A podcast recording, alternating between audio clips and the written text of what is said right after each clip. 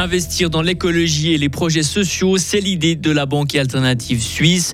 Quatre ans après la vague violette, la grève féministe en a assez de sensibiliser. Elle demande du concret.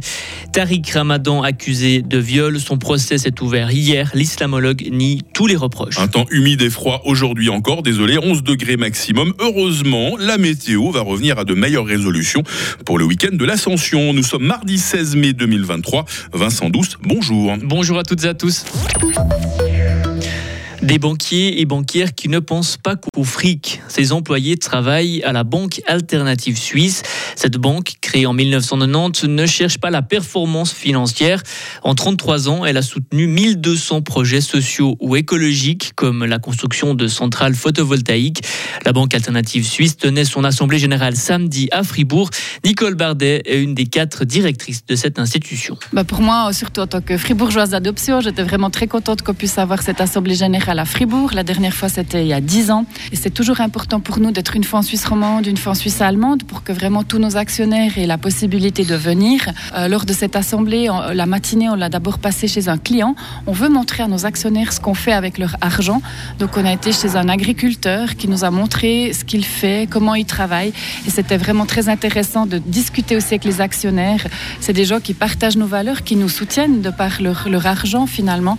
Et ça, c'était vraiment une belle expérience. La Banque Alternative Suisse compte 9000 actionnaires et dans une demi-heure, on vous propose un portrait de Nicole Bardet, première femme romande à accéder au poste de directrice de cette banque. Quatre ans après la vague violette, elles appellent encore une fois à se mobiliser le 14 juin prochain. Les militantes de la grève féministe Fribourg ont présenté hier le programme de la journée de grève. Elle aura lieu dans un mois exactement. Un rassemblement sera prévu en début d'après-midi sur la place Georges Piton, suivi d'un cortège. Inégalité salariale, menace sur le droit à l'avortement ou encore violence sexiste et sexuelle. Les raisons de se mobiliser le 14 juin prochain restent nombreuses.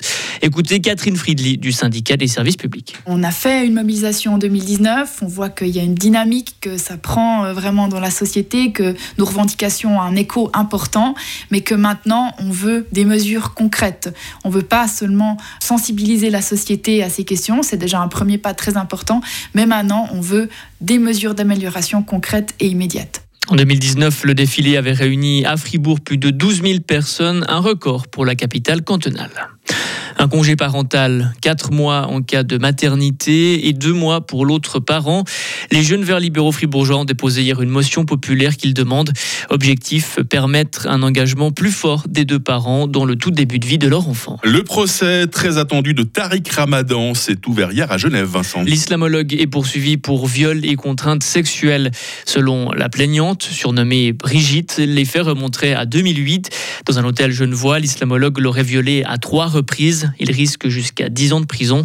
La première journée du procès hier a été marquée par l'audition de Tariq Ramadan, compte rendu de notre confrère de Radio Lac, Judith Monfrini. Devant le juge, Tariq Ramadan dit être là pour combattre le mensonge et la manipulation.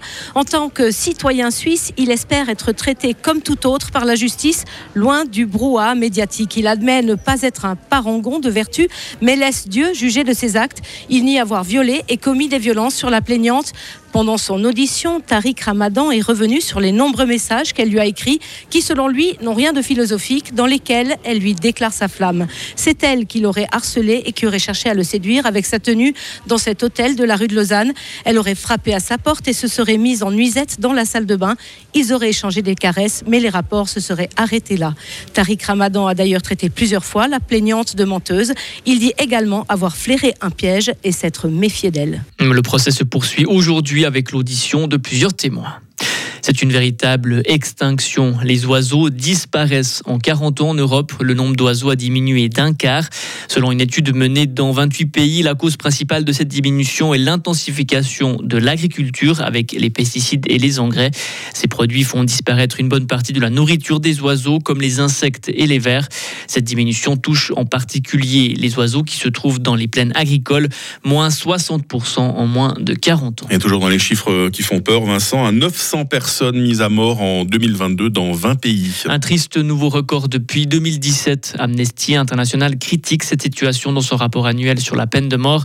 Le nombre d'exécutions dont le monde n'a plus été aussi élevé depuis 2017. Les principaux pays à l'origine de ce record se trouvent au Moyen-Orient et en Afrique du Nord. L'Arabie saoudite a par exemple exécuté 81 prisonniers en une seule journée. L'ONG dénonce la frénésie meurtrière de ces pays. Vincent Douce sur Radio Fribourg, l'actualité de retour dans moins de 30 minutes. Retrouvez toute l'info sur frappe et frappe.ch.